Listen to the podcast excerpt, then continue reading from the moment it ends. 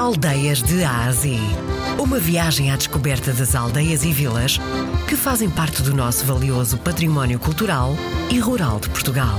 De segunda a sexta, na RDP Internacional, com Salomé Andrade. Fica no distrito de Faro, na região Algarve. Quando se fala de Algarve, Sr. Presidente, as pessoas associam logo a quê? Mar, praia, sol, turismo, empreendimentos, hotéis. Nós aqui somos um Algarve muito diferente, de vegetação muito mais exuberante, de pedra, de rocha e orografia, altitude, duas montanhas com uma com 902 metros, outra com 774, os nossos dois picos mais altos, não tem nada a ver com o, o litoral.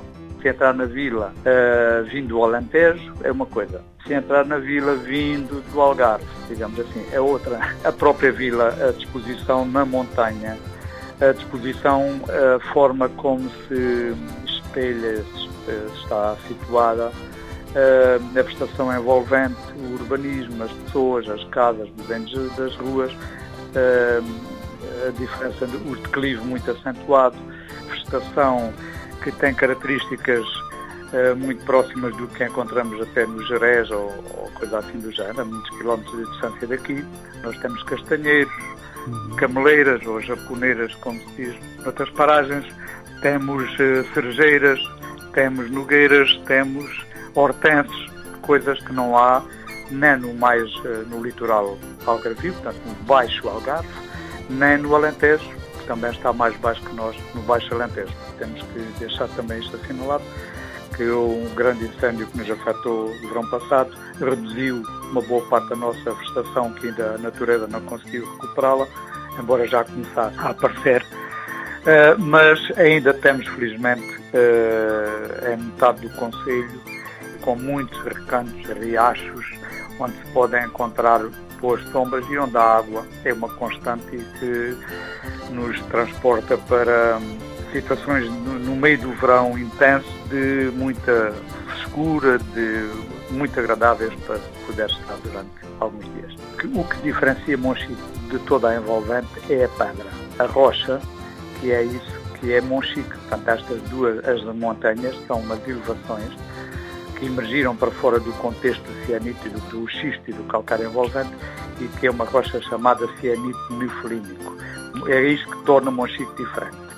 Depois, nós temos sabor da fruta e a cor das flores e a quantidade da exuberância da vegetação e também a forma de estar das pessoas e até se calhar o nosso sotaque, a nossa forma de vestir, a gastronomia, uma infinidade de coisas.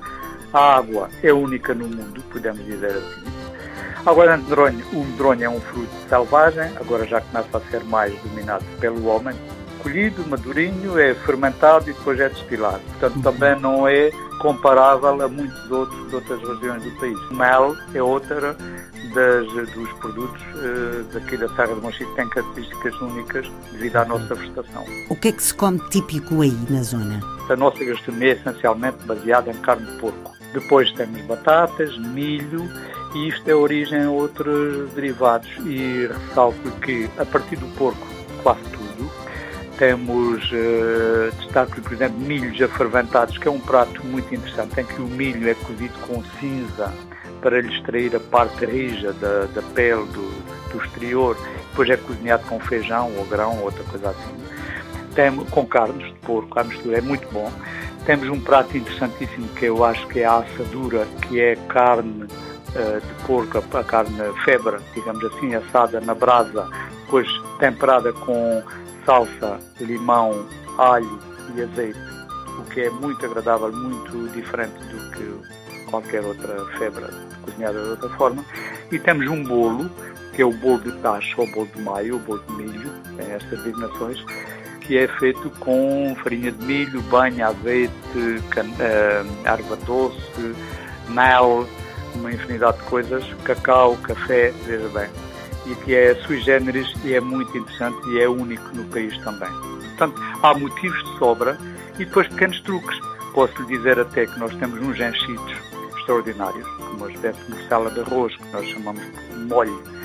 O molho é muito bom, muito bom.